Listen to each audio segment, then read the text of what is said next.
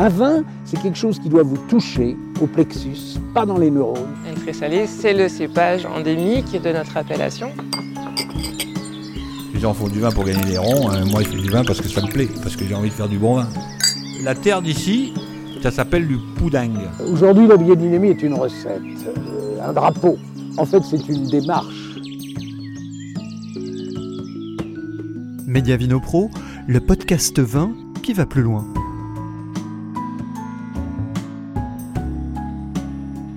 Milieu des années 60, les domaines du Bordelais engagés dans la culture biologique se comptaient sur les doigts d'une main. Parmi ceux-là, le domaine Boudon, un domaine de l'entre-deux-mer que Patrick Boudon a repris en 1975 et qui propose toute une gamme de Bordeaux blanc sec. Domaine Boudon, des pionniers du bio dans le Bordelais.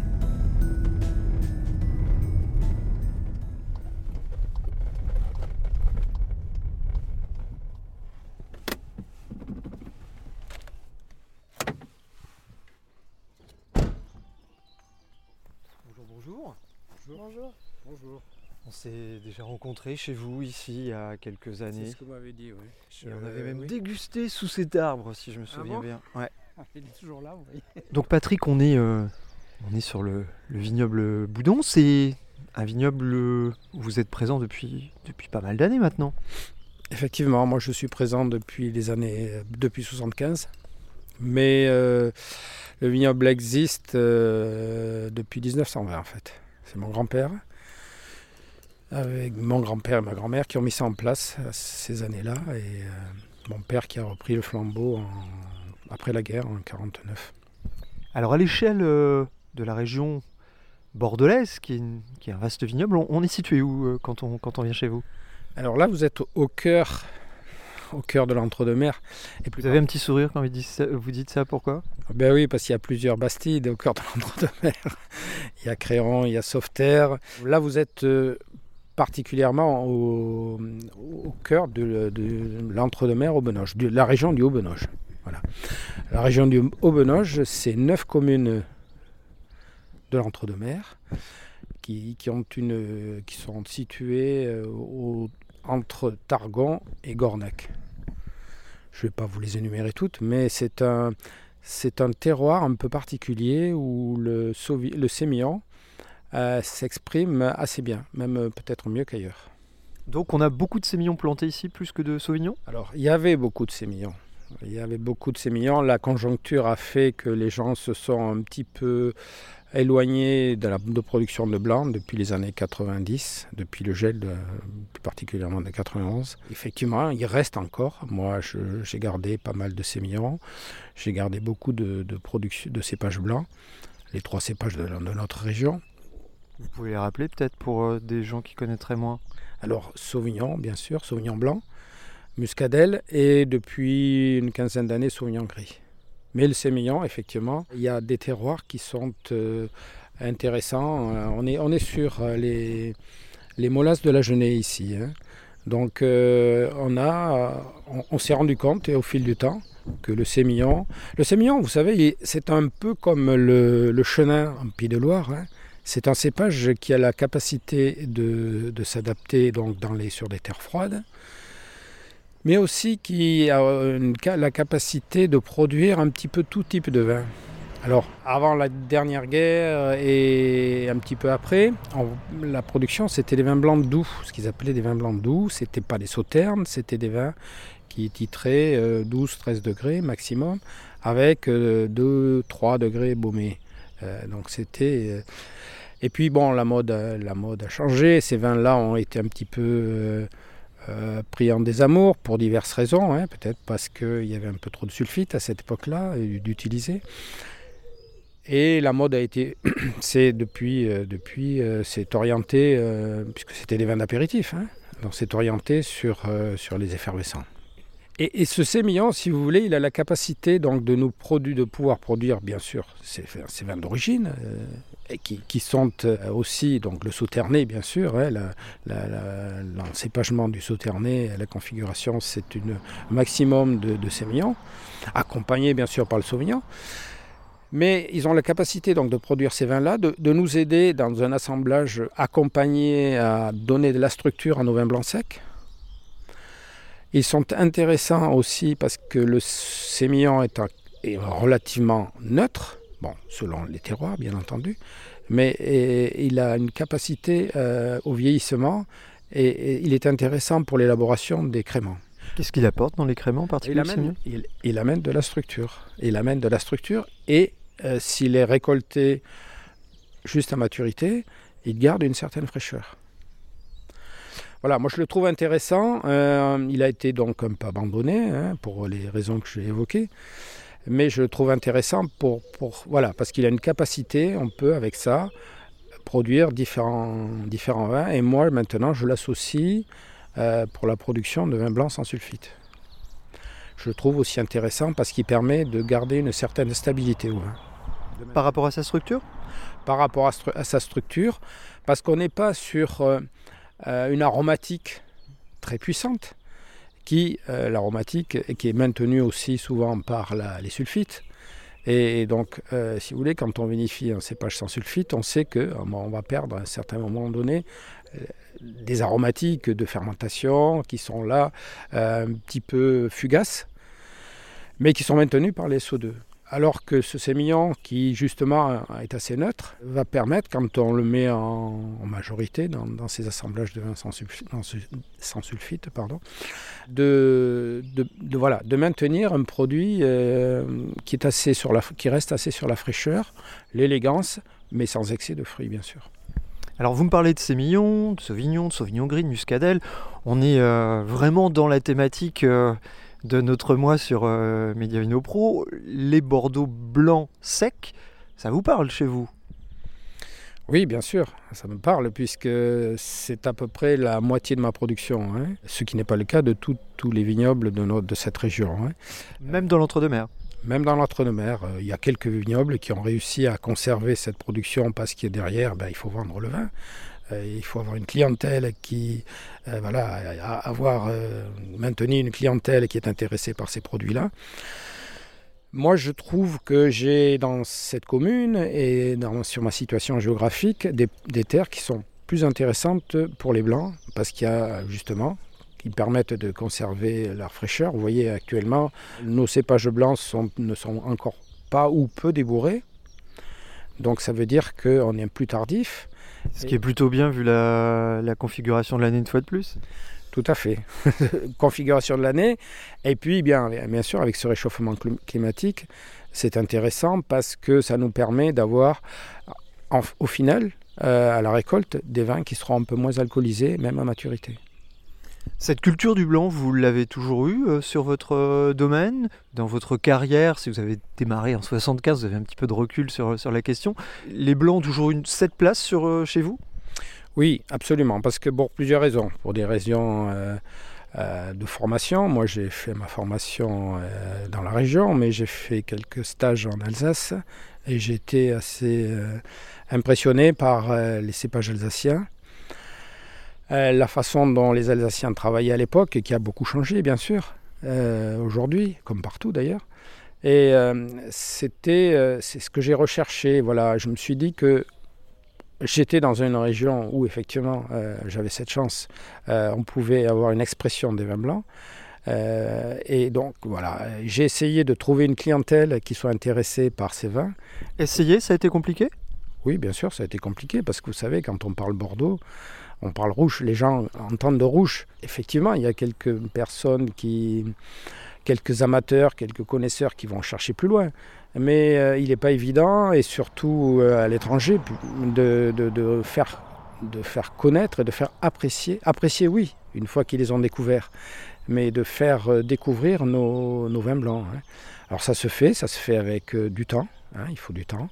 Et puis, et puis qu'est-ce que vous voulez la, mode change, les, les palais changent aussi. Euh, je vous parlais du gel de 91 qui, nous avait euh, défavorisé considérablement auprès de la clientèle européenne pour diverses raisons. Les cours ont monté très vite et les, Allemands, les pays nordiques se sont orientés vers, des, vers les vins italiens qui aussi étaient euh, en font d'excellents blancs.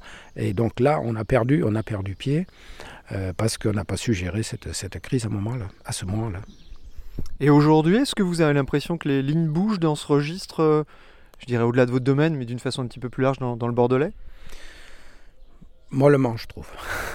C'est aujourd'hui encore très, très mou. Moi, je trouve que la, la, communication, bien sûr, est faite par notre syndicat Entre-deux-Mers. Le, le, ce syndicat-là fait ce qu'il peut avec les moyens qu'il a. Mais aujourd'hui, à part quelques crues qui vont... Qui vont voilà, Vous pensez auxquelles? qui vont diversifier quelques crues du Médoc. Euh, j'ai pas le nom J'ai vu récemment euh, quelques, quelques grands châteaux qui se mettaient à, à produire des blancs. Mais là, après, si vous voulez, euh, tout de suite, c'est l'emprise des Pessac léoniens. Donc c'est autre chose. Quand on parle Pessac-Léognan, on ne voit pas forcément Bordeaux. Moi, moi je, je sépare, je sépare les, je, les mets à part les, les, graves, les graves blancs, bien que ce soit de très bons produits. Hein. Mais quand le consommateur voit grave blanc, grave blanc il ne voit pas forcément Bordeaux. Et c'est ce que je reproche un petit peu à nos instances, à nos, syndicats, de ne pas avoir mis, mis en avant ces produits, euh, communiqué sur ces produits-là euh, depuis, euh, depuis assez longtemps. Est-ce que c'est compatible, je dirais, avec la diversité bordelaise? Parce que on a plus de 60 appellations, des blancs, des rouges, des liquoreux, des créments aujourd'hui qui ont aussi le vent en poupe. C'est compliqué de s'y retrouver dans, dans cet euh, univers bordelais? Mais bien sûr. Et c'est compliqué peut-être de se faire sa place euh, au niveau des blancs? Oui, c'est toujours compliqué, mais euh, si on n'a pas une, structure interprofessionnelle qui nous pousse euh, suffisamment, c'est encore plus compliqué de se débattre un petit peu seul. Moi, je sais que mes vins, je les, euh, je les ai vendus parce que j'en ai fait la promotion et j'ai pas attendu auprès des structures professionnelles.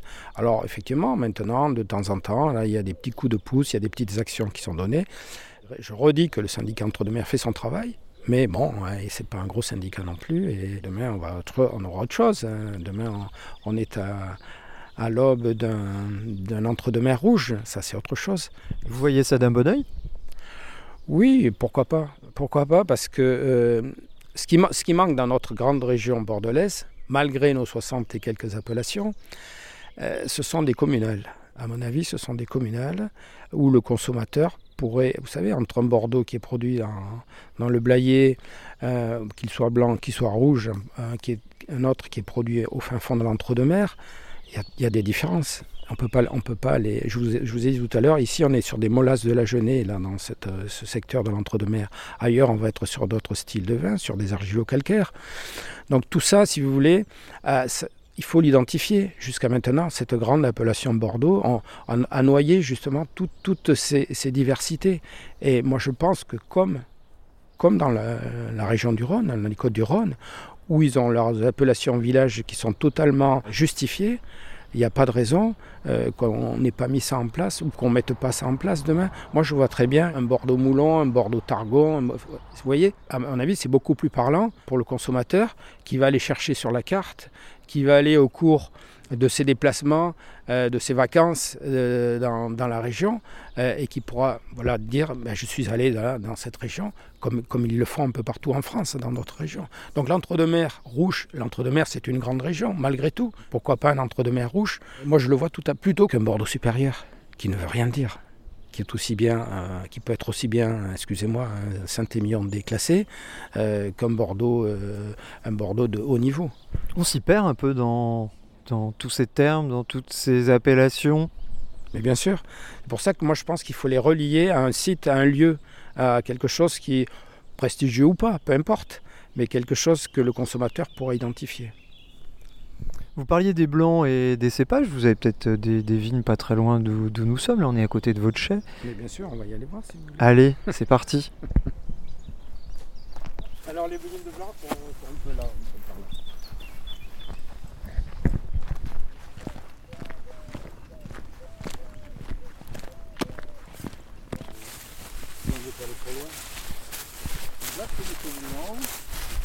On a du, la muscadelle. Donc vous voyez, on est, sur le bas du, domaine. On a, on a, privilégié. Bon, le Sauvignon, malgré tout, si vous voulez, si on le taille, euh, parce que je ne vous ai pas parlé de la période de taille, mais ce qui a une petite influence, Si on le taille tôt, euh, si j'avais taillé cette parcelle euh, comme on la taille normalement, comme on, on pratique la taille normalement en janvier ou février, elle aurait déjà, euh, elle aurait déjà les bourgeons qui sont sortis. Vous avez taillé euh, particulièrement tardivement du coup On a taillé à, peine 15 jours. Ah d'accord. Donc on, retarde et on, a, on vient de terminer la taille. Euh, là on a terminé la taille samedi, mais le fait de, retarder, si vous voulez, la taille, ben, on va retarder le, départ de végétation globalement. Moi, moi aujourd'hui, c'est le, seul moyen que j'ai à mon service et à ma bourse. On se retrouve dans, dans vos vignes, des vignes où je vois beaucoup de, beaucoup de verre. Beaucoup de verre, euh, alors que nous ne sommes qu'au mois, euh, qu'au mois d'avril. On l'évoquait tout à l'heure, euh, votre papa était un des pionniers sur la bio dans le Bordelais et vous avez suivi le mouvement. Oui, tout à fait. mon père n'a pas fait de longues études, mais il avait, si vous voulez, le sens de l'observation euh, et il s'est vite rendu compte que l'utilisation des, produits euh, de synthèse, des produits chimiques, perturbait euh, les équilibres et surtout l'équilibre au niveau des prédateurs de la vigne. Donc il a, il a changé progressivement, il a changé son fusil d'épaule. Et en 63, il a décidé carrément d'abandonner tous ces produits-là pour rester avec des produits qui sont repris aujourd'hui par la, par la production viticole classique, c'est-à-dire, euh, on abandonne totalement les insecticides. Il a abandonné à cette période-là totalement les insecticides de synthèse. Il est utilisé donc euh, pour la lutte contre notre le fléau régional. Ici, c'est plutôt le mildiou. Hein. Euh, donc, on a utilisé ce qu'on appelle communément la bouillie bordelaise. Et donc il a fait abstraction, il a, exempté tout le, domaine de molécules de synthèse au niveau des, traitements euh, phyto euh, pour justement protéger, essayer de protéger le, vignoble contre le mildiou et l'oïdium. L'oïdium, c'est donc c'est une autre molécule qui est utilisée, c'est le soufre. Est-ce que vous pouvez nous donner une mesure du nombre de domaines qui étaient dans cette, euh, dans cette mouvance au début des années 60 bah, écoutez, dans, le, dans, notre région bordelaise, à ma connaissance, euh, ils, étaient, ils se comptaient sur le doigt d'une main. Hein. Pour combien de domaines, grosso modo? Je sais pas, on parle de 1000 châteaux à Bordeaux. Euh, bon, 1000 châteaux, il n'y en avait peut-être pas 1000 à l'époque, mais bon, pas, peut-être, même s'il y en avait que les deux tiers. Euh, oui, mais vous savez, c'est toujours pareil. Il suffit que quelques-uns, c'est comme dans tous les domaines, hein, ce n'est pas forcément les gens qui, qui vont prendre des mesures différentes qui ont raison. On a eu raison parce qu'on se rendait compte, ou il a eu raison, parce qu'il se rendait compte que ce qu'il faisait était intéressant, mais euh, ce n'était pas reconnu, bien sûr, euh, par l'ensemble de la profession, et ça commence à l'être aujourd'hui. Donc vous voyez, il y, a du, il y a de l'eau qui est passée sur les ponts. Il faut que le consommateur, bon, le consommateur a été euh, dans, cette, dans ce choix-là aujourd'hui, Hein, vous le savez, vous le voyez, le consommateur, les médias ont fait bouger les choses. Parce que si, on, si le consommateur n'avait pas justement demandé de produits plus purs, plus, euh, plus sains, on n'en serait encore pas là aujourd'hui. Mais il y a eu une prise de conscience euh, depuis les, scandales alimentaires, notamment, je pense, ce qui a fait, ce qui a été le premier déclencheur, à mon avis, ça a été la vache folle. La vache folle a, fait euh, réaliser aux, consommateurs euh, que ben, il fallait pas tout mélanger, il fallait pas faire n'importe quoi avec nos aliments, que ce soit les végétaux ou les animaux. Vous voyez, aujourd'hui, on parle de, HVE, on parle de bio de plus en plus, et c'est très bien. Mais, mais, effectivement, ça a demandé du temps et on a été un peu victime de ça parce que, parce que ben, ne serait-ce que par le voisinage, par euh, beaucoup de choses comme ça. Vous avez été raillé? Oui, bien entendu, mais bon, mais ça c'est toujours pareil. Quand on fait quelque chose qui rentre pas dans la, dans la ligne, c'est toujours, toujours le même problème. On, a dépassé ça et, et, ça nous a pas empêché de continuer. Et donc, voilà, il y a eu d'autres régions qui ont fait la même chose, d'autres viticulteurs dans d'autres régions que j'ai eu la chance de, rencontrer en même temps sur des, sur des petites foires, sur des, sur des manifestations. Et, là, on se sent moins seul, si vous voulez. On se dit que bon, euh, on est dans le même courant, on a la même conviction, et ce qu'on fait, on le fait pas, on le fait pour, euh, ben, pour, pour, euh, pour l'environnement pour le consommateur et, que c'est pas c'est pas inutile, même si c'était pas lucratif. hein, et J'allais vous poser la question justement, comment euh, c'était quoi vos circuits de distribution même quand vous avez euh, démarré euh, en 75, l'image du bio n'était pas celle d'aujourd'hui? Il y avait, je pense, dans la perception du consommateur, un autre regard. Ah, tout à fait, oui, parce que je me rappelle même, même au salon de l'agriculture, vous savez, je- où on participait sur ce- à ce salon-là, même les ingénieurs agronomes venaient devant le stand pour nous traiter de menteurs, enfin pour, euh, voilà, pour... euh, À ce point. Ah oui, oui, bien sûr, parce que parce qu'ils ne comprenaient pas, ils, ils pensaient, alors, bah, vous savez, j'ai eu même des... J'ai retrouvé des, des sacs d'engrais et des sacs de produits phyto dans mes vignes, alors qu'on n'en utilisait, qu'on n'en utilisait pas. Donc on vous mettait des sacs d'engrais et de phyto dans les vignes pour vous discréditer. Bien sûr, mais ça c'est de la jalousie et ça a été fait partout, je pense. Si on allait se mettre un peu à l'abri, parce que je crois qu'il y a quelques Si gouttes qui tombent là. euh. Moi je suis équipé, mais Oh, moi, moi aussi, mais, mais- mais je- si Oui, on oui, peut on- prolonger la Bien discussion, sûr, euh, bien sûr. abrité après tout. euh. Bien sûr, non, non, mais c'est normal si vous voulez. Aujourd'hui, euh, même si à l'é- à l'é- à l'époque j'avais du mal à l'accepter, euh, le fait justement de rencontrer, euh, d'être en contact avec d'autres vignerons dans d'autres régions viticoles, bah, ça réconforte. Et puis ça, euh, alors le, premier réconfort, c'est le consommateur qui comprend et qui accepte, et qui- non seulement qui accepte, mais qui est en recherche de, ces produits-là. La médecine nous a aidé à comprendre que ce qu'on faisait, justement, euh, pouvait peut-être euh, éviter certaines maladies. On sait aujourd'hui que ce qu'on appelle les CMR, les produits cancérigènes, mutagènes et reprotoxiques, ont des effets sur la santé.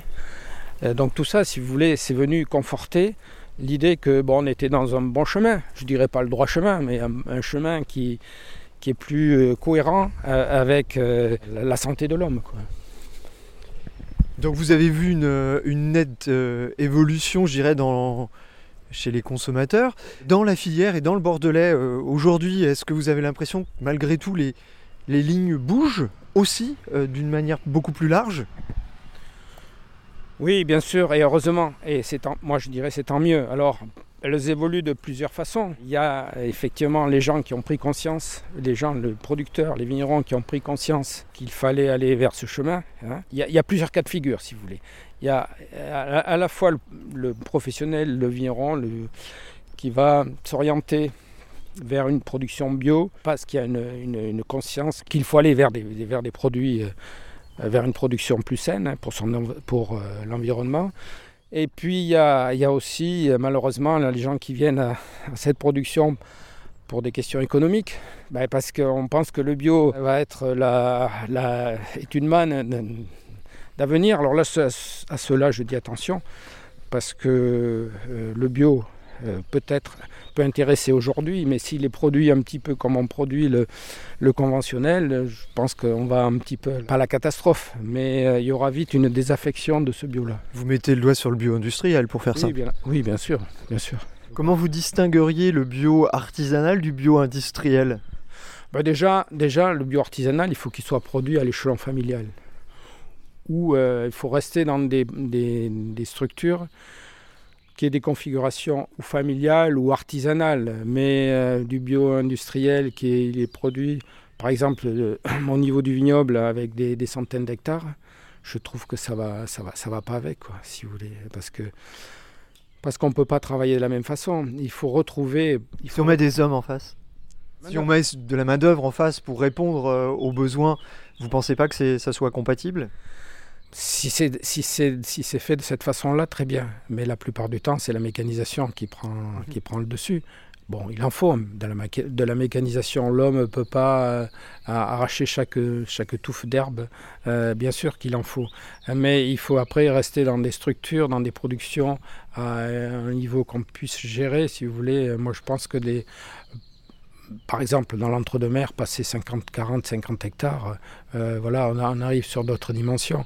Après, Chez vous, vous êtes à quelle taille? Votre domaine, le, le vignoble Boudon, fait quelle taille? Alors aujourd'hui, le vignoble Boudon fait 26 hectares. Bon, on, peut, on pourrait faire plus. Hein. Et vous êtes combien à travailler sur votre domaine? Écoutez, moi j'ai euh, deux salariés euh, voilà, en production pure. On est deux, on pourrait être trois, si on pouvait valoriser nos produits encore mieux. Et peut-être quatre, mais enfin trois, ça serait, euh, ça serait bien. Bon, moi je me compte pas dans l'affaire, mais le bio est, doit, et doit être fait, doit être euh, prévu pour, pour embaucher un petit peu plus, pour faire travailler davantage de gens, plutôt que des machines. Bon, les machines, je vous ai dit, il en faut pour certains travaux qui sont, qui sont inintéressants. Mais il faut aussi redonner euh, un petit peu une âme à, nos, structures, nos structures euh, agricoles. Remettre de l'humain? Absolument, tout à fait. Parce que il faut pas, faut pas oublier qu'un produit c'est pas que c'est pas qu'une technique. La technique elle est là, mais il faut qu'il y ait, qu'il y ait la, la main de la main, la main de l'homme hein, à tous les niveaux, que ce soit du maraîchage, que ce soit, enfin vous le voyez, tout ce qui est produit en maraîchage, qui est produit par euh, par des petites structures. Au final, c'est une autre qualité. L'arboriculture, le maraîchage, enfin toutes les productions, toutes les filières agricoles, c'est une autre qualité que ce qui est produit en masse.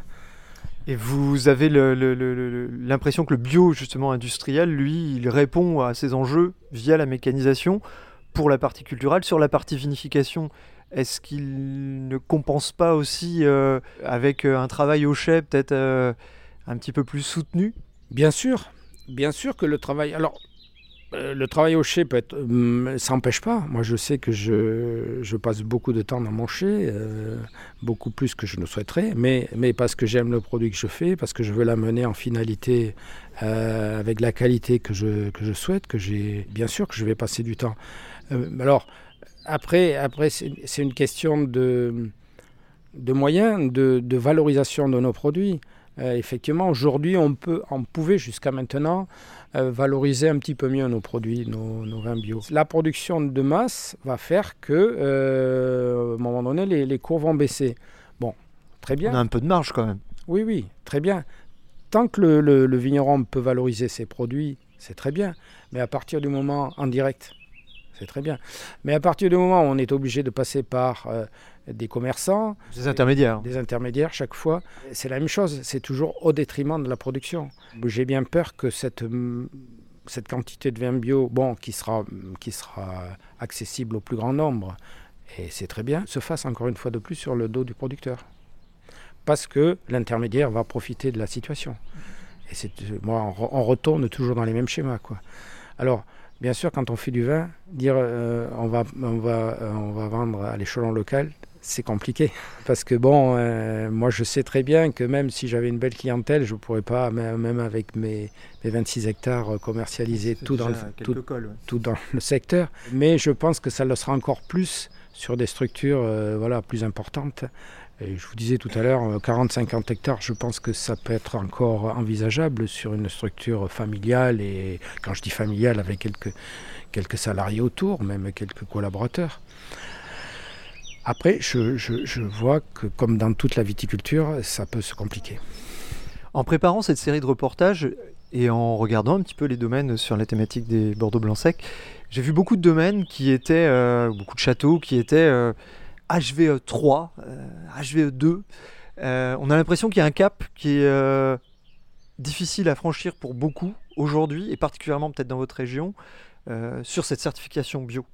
Pour vous, il y a un, pas énorme entre ces HVE 2, 3 et puis le label bio directement?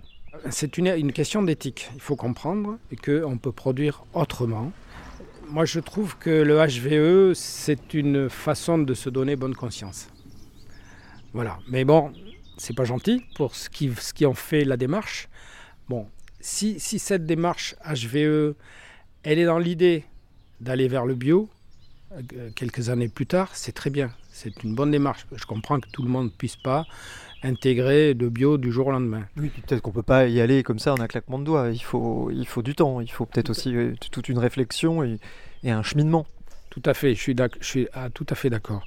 Voilà, moi, l'idée, aujourd'hui, si on en reste sur l'HVE, c'est c'est du foutage de gueule, excusez-moi, c'est de la foutaise Pourquoi? Pour le consommateur, parce que, bah, parce que ça laisse toujours euh, l'utilisation des produits, euh, des produits de synthèse, etc. Alors on va en mettre moins par-ci, moins par-là, on va faire attention. Enfin, euh, on sait très bien ce que c'est. Dans la production, faire attention, on peut faire attention à certaines périodes, mais le jour où on aura une, attaque de règles de maladie, ben, ça va se libérer, on, on va utiliser du produit, même s'il y a effectivement beaucoup de molécules qui ont été abandonnées, euh, il y aura quand même des molécules qui seront là et qui vont être, euh, seront nuisibles de toute façon.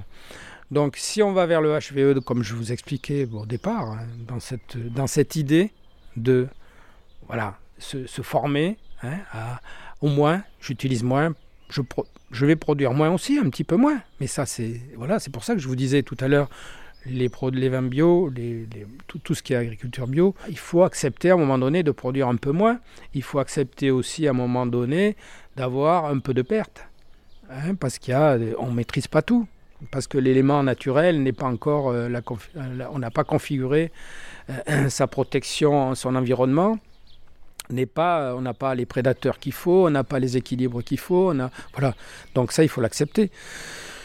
Est-ce que cette approche, elle est compatible avec une, euh, une région où objectivement il y a énormément d'investisseurs et qui dit investisseur dit derrière rentabilité euh, régulière et euh, est-ce que c'est compatible justement tout ça? On ne pourra pas tirer toujours sur, la, sur, euh, sur tout euh, sans, fragiliser le système. À un moment donné, la production agricole, viticole, elle, re- elle repose sur des équilibres. Il faudra les conserver, ces équilibres. Que si on produit du bio comme on produit le conventionnel, on n'y arrivera jamais, à mon avis. Donc, si on veut tirer. euh, euh, je pense qu'il faut garder une certaine sagesse là-dedans. Globalement, moi, je pense qu'il faut être raisonnable. hein, Il ne faut pas prendre la terre comme euh, euh, la terre. Il faut, euh, il faut la prendre pour ce qu'elle nous donne. Il ne faut pas, oublier que l'agriculture, bien sûr, a, été là pour nourrir les hommes. hein. Mais il faut aussi garder des équilibres. Hein.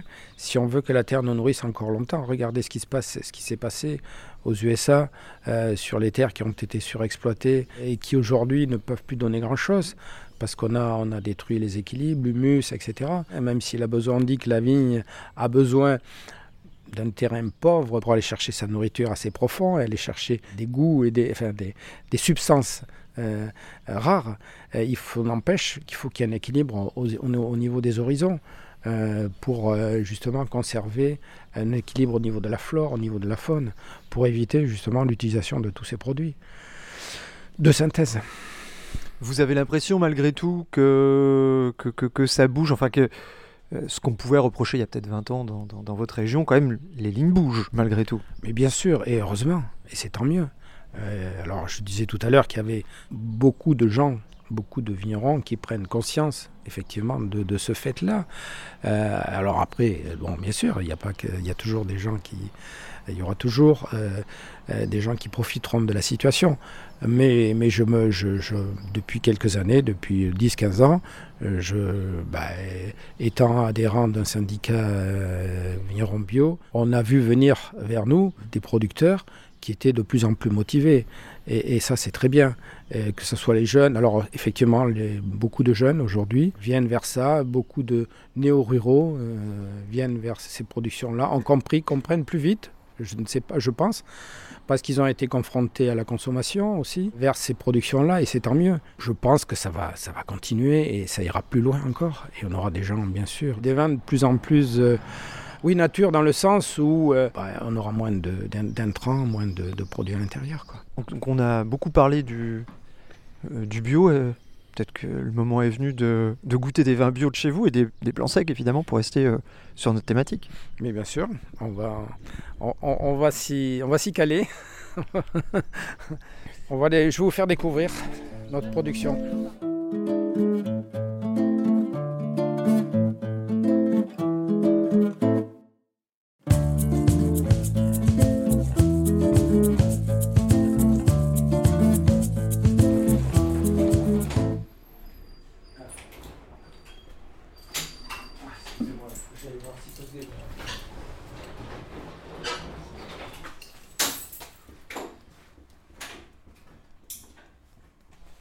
L'entre-deux-mer 2020, au niveau de l'assemblage, pour le coup, là-dessus, Globalement, l'assemblage là-dessus, vous avez 40% de Sauvignon. Et dans les 40% de Sauvignon, je pense qu'on est à 30% de Sauvignon blanc et 10% de Sauvignon gris. Qui sont complétés par euh, 30% de sémillon et 30% de muscadelle. Ce sont des assemblages que vous pratiquez sur tous vos vins ou sur cette cuvée en particulier? Alors c'est l'assemblage de l'année. Le 2021, par exemple, on n'avait pas de Sauvignon gris, on a eu que du Sauvignon blanc, dans des moindres proportions. On doit être dans les 30 ou 32 Et donc après la muscadelle, pareil, on est dans les un peu plus, un peu plus de, de 35% et le sol dans 6 millions. Tous les ans, vous ajustez comme ça euh, votre- vos proportions de cépage en fonction de, de la qualité des raisins en fait? Oui, oui, et puis de l'équilibre qu'on veut retrouver, parce que euh, certaines années, euh, on va avoir plus de vivacité dans le Sauvignon, d'autres années plus dans la Muscadelle. Vous voyez, il faut quand même qu'on retrouve, que le consommateur s'y retrouve, même s'il y a toujours l'effet millésime qui est là. hein. Euh, moi, je cherche toujours la fraîcheur, le fruit. On travaille nos raisins, notre vendange, avec ce qu'on appelle, un, peu techniquement, des levures non Saccharomyces. Ces levures-là, elles vont nous permettre de protéger le raisin et, les, des bactéries, etc., de l'évolution, sans, euh, sans utilisation de, de soufre, de sulfite. On protège, mais euh, après, il y a la vinification qui entre en, ligne de compte, en jeu, en route. hein. Et, après, on utilise, ou on n'utilise pas de levure, d'autres de levure, donc de fermentation pour ça qu'on n'a pas une exubérance euh, phénoménale au niveau des arômes aromatiques. Moi, je cherche la fraîcheur dans le- dans l'équilibre du fruit, bien entendu, mais je ne cherche pas forcément des côtés euh, mangue, des côtés exotiques, comme on retrouve dans beaucoup de, de blancs. Moi, ce que je veux, c'est qu'il y ait une expression du terroir, le plus possible, de manière à ce que ce vin-là, il est fait ici, mais on ne pourra pas le faire ailleurs. Vous voyez? Parce que le consommateur retrouve la marque du vignoble. Il y a une vraie profondeur dans ce vin, il y a beaucoup, beaucoup de longueur. Alors justement, ça c'est le on a deux cépages qui nous qui permettent ça. C'est le Sauvignon gris et le Sémillon. Le Sémillon va amener ce que je vous ai dit tout, tout à l'heure, la structure et euh, le Sauvignon gris un petit peu aussi d'ampleur sur le vin. Il y a l'élevage aussi. hein, l'élevage. Il y a une partie, les sémillons sont élevés en barrique. Donc il y a un, un travail de bâtonnage, de, de- de- de- comment dirais-je, de mise en, en circulation de- des, des lits en permanence, donc pour enrichir, pour nourrir le, le milieu. Uniquement sur le sémillon? Oui, uniquement. uniquement. C'est une volonté, c'est une décision que j'ai prise il y a très longtemps, parce que je trouvais que c'était le cépage qui méritait ça. Au début de notre rencontre, je vous ai parlé du sémillon, je vous ai dit que c'était un, un cépage qui n'avait pas une, une, ex- une expression aromatique extraordinaire, mais par contre qui pouvait avoir de la fraîcheur, de la finesse, et, et de la- tout en gardant une belle structure. Donc c'est c'est ce- c'est pour ça que j'ai gardé euh, cette idée de, depuis le début euh, de d'élever le, le sémillon en barrique pour renforcer cette structure, justement. Sémillon en barrique, le sauvignon et la muscadelle en cuve, cuve inox que ciment. Pour, plusieurs raisons, parce que j'avais pas les moyens d'acheter des cuves inox à l'époque quand j'ai commencé, et j'ai trouvé finalement euh, que c'était tout aussi intéressant, Euh, mais sinon plus que l'inox, parce que ben, il y, a, y a plusieurs aspects. euh, l'inox est intéressant aussi, hein, attention, pour euh, côté de vinification, mais le ciment peut être à, à- à les deux côtés. Il y a une inertie thermique qui est plus lente, et, et je trouve que ça peut être plus intéressant aussi pour euh, justement pour euh, dans l'évolution des vins.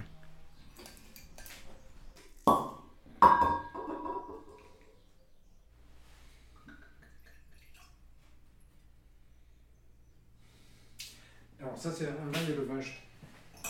Donc là c'est le, le haut malais du coup Sur quel millésime Euh, 2019. Et en appellation là du coup on est sur quoi? Travail euh, Entre au Benage. Ah, Entre mer et Benoît, d'accord. Donc on a un vin qui a fait 8 mois d'élevage. Assemblage euh, 70% de euh, sémillon et 30%, et 30 de sauvignon. Intéressant.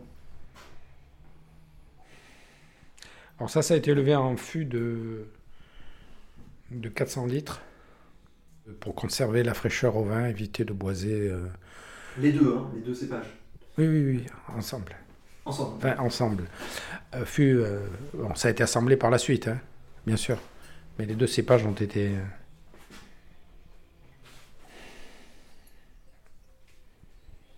Une forme de discrétion en est, je trouve. discrétion élégante. C'est plutôt un, un vin qui va accompagner. euh, Moi, je, je conseille à mes clients de d'accompagner tout ce qui est euh, viande en sauce, euh, sauce blanche, Mmh, poulet à la, poulet à la crème. euh, ça va bien aussi avec, avec des coquilles Saint-Jacques à la crème, champignons. Ça va bien avec du comté, des fromages comme ça. Comté Beaufort, des, sau- des, des fromages à pâte, à pâte serrée, à pâte ferme. À titre personnel, euh, que- que- quel vin vous plaît le plus? Ah, moi, je- moi j'aime bien ça, c'est ça que je préfère. Le dernier? Oui. Vous savez, dans l'entre-deux-mer, faire un vin d'élevage euh, dominante sémillon euh, et, et en élevage, bien sûr, barrique, c'est c'est pas courant, surtout à, domi- à dominance euh, sémillon. La plupart du temps, les gens qui font ça, c'est de la dominance euh, sauvignon, comme, euh, comme dans les Pessac léoyans. Hein. Pessac léoyans, c'est l'inverse. L'assemblage, c'est 70% de sauvignon, souvent, ou 80%, et, et 20% de sémillon. Moi, j'ai choisi ça parce que je pense, voilà, je, je trouve que le cépage a, a- a sa place, à son Est-ce qu'il y aurait un intérêt pour vous à, à faire un 100% sémillon? Je faisais, je faisais, mais euh, j'ai fait longtemps 100% sémillon. Mais j'ai rajouté du sauvignon pour amener un peu plus de fraîcheur quand même, un peu plus de, un petit, une petite note plus épicée, plus, euh, voilà, pour euh, donner un peu plus de peps. Parce que, alors j'ai commencé à faire des sémillons, je fais ça depuis 88. Euh, 100% barrique, barrique neuve, malo intégral. Et puis après, j'ai changé le avec le, le- le goût du consommateur. J'ai vu que sa plombée, c'était moins apprécié. Donc, je ne, je ne fais plus de barrique, je fais de la 400 litres. Et, et je ne fais plus de fermentation malolactique, bien sûr. Parce qu'il faut garder de la fraîcheur. Et, euh, ça va peut-être en Bourgogne, mais chez nous, euh, si, on, si on laisse la, la malo partir là-dessus, euh, faut en avoir un vin qui va plomber, qui va être comme ces chardonnays du sud, euh, euh, très lourd, très. Et c'est ce, que je, c'est ce que je voulais surtout pas. Et c'est pour ça que j'ai rajouté un petit peu de sauvignon. Joli vin. Joli vin.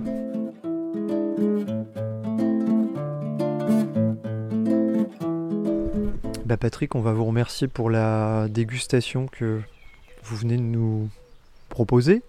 On se retrouve dans 4-5 ans Si vous voulez, mais c'est moi qui vous remercie pour l'intérêt que vous avez porté à, à ce cépage sémillon, euh, qui a besoin aussi bah, d'une belle promotion. Eh ben, je vous dis bonne continuation. Et puis nous, on va continuer notre route euh, euh, pour euh, poursuivre la découverte de ces Bordeaux blancs secs. Mais bonne route sur euh, les chemins de l'entre-deux-mer, du Bordeaux et du Sémillon. Merci, à bientôt. Au revoir. Domaine Boudon, des pionniers du bio dans le Bordelais. C'était un reportage de Fabrice Tessier, mixage Maekubo. Ce podcast est disponible à la réécoute sur les plateformes Spotify, Deezer et Apple Podcast.